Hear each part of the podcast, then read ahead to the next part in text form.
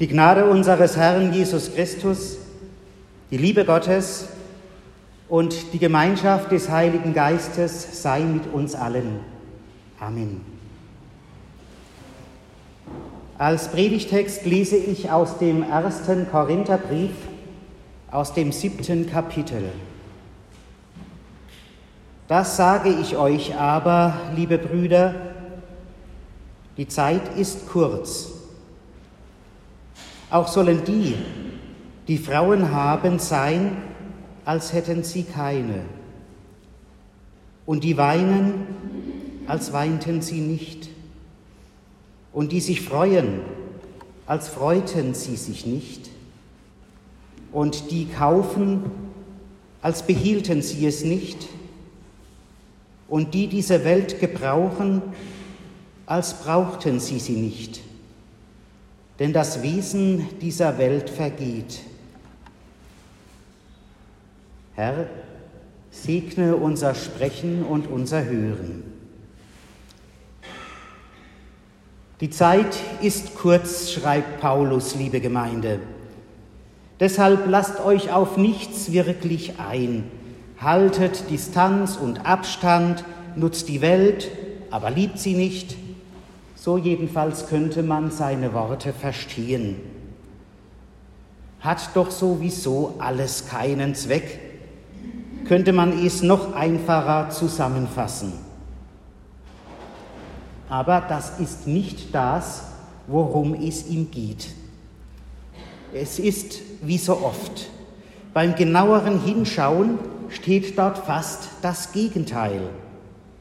Und das hängt damit zusammen, dass diese Worte nur ein Ausschnitt sind aus einer längeren Diskussion, die Paulus mit der Gemeinde in Korinth führt.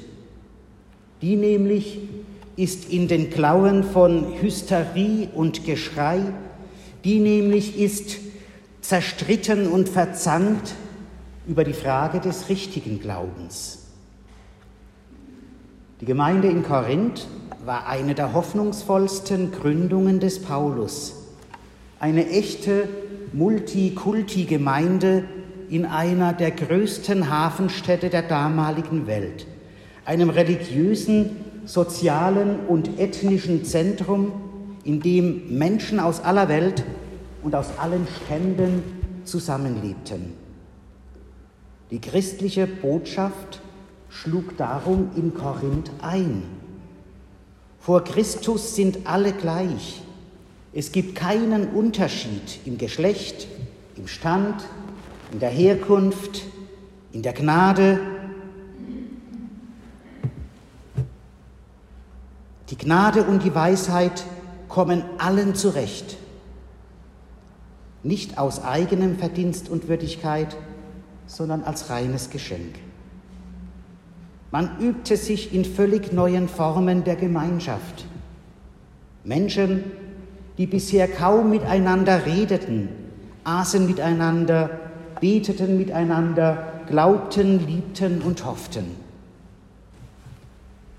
bis die Angst nach ihnen griff.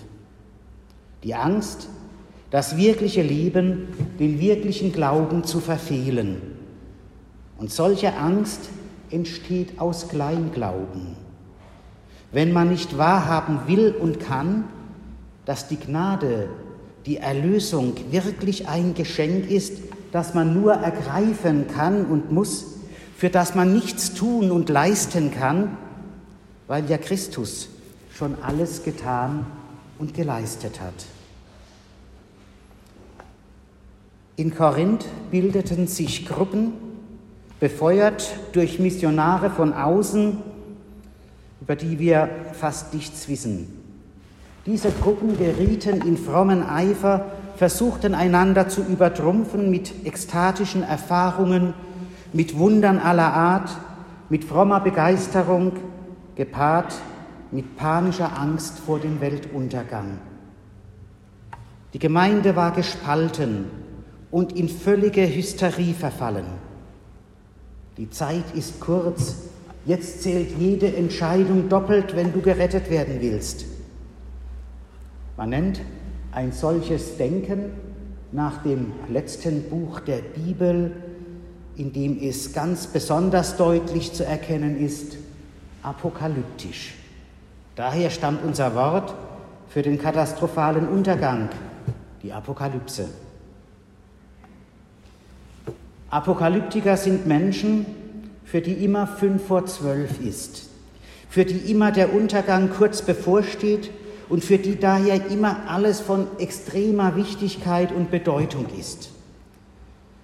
Apokalyptiker sind Menschen, die von Angst und Panik getrieben werden und darum die Welt nur noch als eine Ansammlung von Unglücken, schlimmen Vorzeichen und bedeutungsvollen Verschwörungen erkennen. Apokalyptiker sind Populisten, die den Menschen die einfachen Lösungen vorgaukeln, die allem und jedem misstrauen, der anders ist, der anders lebt, der aus anderen Wurzeln schöpft aus anderen Traditionen kommt. Apokalyptiker sind hysterisch und angstgetrieben. Sie haben im Kern nicht verstanden, was Gnade meint. Aber Apokalyptiker kennen vermeintlich auch den Ausweg, die richtige Entscheidung, den richtigen Weg, den richtigen Glauben wählen und du bist gerettet. Und darum geht es Paulus. Er nimmt ihren Gedanken auf, die Zeit ist kurz. Davon war er auch überzeugt. Aber es ist nicht die Zeit bis zum Untergang, die kurz ist. Es ist die Zeit bis zur Rettung. Und gerettet wird, wer auf Christus und die Gnade vertraut und eben nicht auf das eigene Handeln, auf Erfolg, auf Leistung oder Besitz. Das versucht er auszudrücken mit seinen Worten, die auf den ersten Blick so verächtlich und so distanziert klingen. Haben, als hätte man nicht, weinen, als weinte man nicht, kaufen, als behielte man es nicht.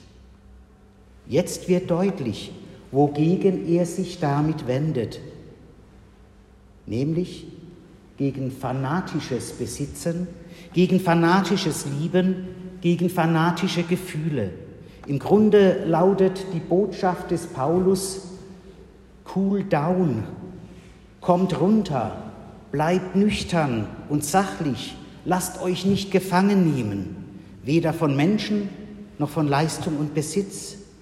Kümmert euch um die Welt, ja, aber auch um die Menschen, die euch brauchen und vertraut dabei nicht nur auf euch und eure Auffassungen, sondern auch auf Gott. Zur apokalyptischen Hysterie, zum Weltuntergangsgeschrei gibt es keinen Grund, zum ängstlichen Festklammern aber auch nicht. Paulus sagt nicht, ihr sollt nichts haben. Er sagt, ihr sollt es haben, als hättet ihr nicht. Paulus sagt auch nicht, ihr sollt nicht lieben. Er sagt, ihr sollt lieben, als liebtet ihr nicht. Macht euch also nicht abhängig. Die Welt ist auf Vergehen angelegt, das hat ja auch sein Gutes, weil sie doch auch ein Ort des Schreckens, des Schmerzes und des Kummers ist. Doch später im Brief an die Epheser wird er schreiben, kauft die Zeit aus, denn es ist böse Zeit, das ist in ähnlichem Zusammenhang geschrieben. Und das muss man nicht schlimmer machen, als es ist, sondern man muss nüchtern hinschauen und fragen, was können wir denn ändern? Auf diese Weise nimmt er den Untergangsschreiern und Angstmachern, den besorgten Wutbürgern und den sogenannten Beschützern des christlichen Abendlandes, den religiösen Panikverbreiterern und den frommen Superaposteln auch heute noch den Wind aus den Segeln. Gerade weil die Welt vergänglich ist, sollten wir ruhig und gelassen bleiben, denn ihre Vergänglichkeit ist geborgen und aufgehoben in Gott. Sein langer Brief an die Korinther wird deshalb schließen mit einem Ausblick auf die Auferstehung in der die Welt eben nicht vernichtet, sondern verwandelt wird. Darum, liebe Gemeinde, tun wir Christen gut daran, dem ganzen Geschrei, das im Moment wieder so weit nach vorne gekommen ist, etwas entgegenzuhalten, nämlich Nüchternheit und Gelassenheit. Wir haben die Welt, aber wir haben sie auch, als hätten wir sie nicht, weil sie in Gottes Hand liegt. Heißt das, dass wir tatenlos zusehen sollten? Nein, ganz gewiss nicht. Aber in das panikverbreitende Geschrei sollten wir auch nicht einstimmen, weil es zu Spaltung und zur Polarisierung führt. Also nicht spalten, nicht polarisieren, sondern nachdenken und tun, was nötig ist, nämlich Missstände aufdecken und Verhalten ändern in so vielen Bereichen unseres Lebens in dieser Welt. Christen jedenfalls sollten dem Untergangsgeschrei genauso distanziert entgegenstehen wie den falschen Beschwichtigern, die alles für halb so schlimm halten. Aus unserem Glauben heraus, der das Schicksal der Welt in die Hände des liebenden Gottes legt, können wir gelassen bleiben. Auch wenn die Welt untergehen sollte, verloren ist sie nicht aus unserem Glauben heraus, der die Stimme Gottes hört, diese Welt zu bebauen und zu bewahren, sollten wir uns bemühen, sie zu einem bewohnbaren Platz für alle zu machen, auch wenn sie eines Tages untergehen sollte. Anstatt uns mit der Frage zu quälen, wann und wie die Welt untergehen wird, sollten wir uns eine andere Frage stellen. Und darauf lenkt Paulus unseren Blick. Was brauchen wir wirklich? Die Antwort des Paulus, die er fünf Kapitel später gibt, nachdem er die Apokalyptiker zurechtgewiesen, die Ängstlichen getröstet und die Spalter ermahnt hat, gehört zu den beliebtesten biblischen Versen überhaupt. Und das mit Recht. Nun aber bleiben, schreibt er dort, Glaube, Hoffnung, Liebe, diese drei, aber die Liebe ist die größte unter ihnen. Am Ende geht es genau darum, liebe Gemeinde, um die Liebe. Wenn sie verloren geht, geht alles verloren. Aber sie geht nicht verloren, denn Gott ist die Liebe. Amen.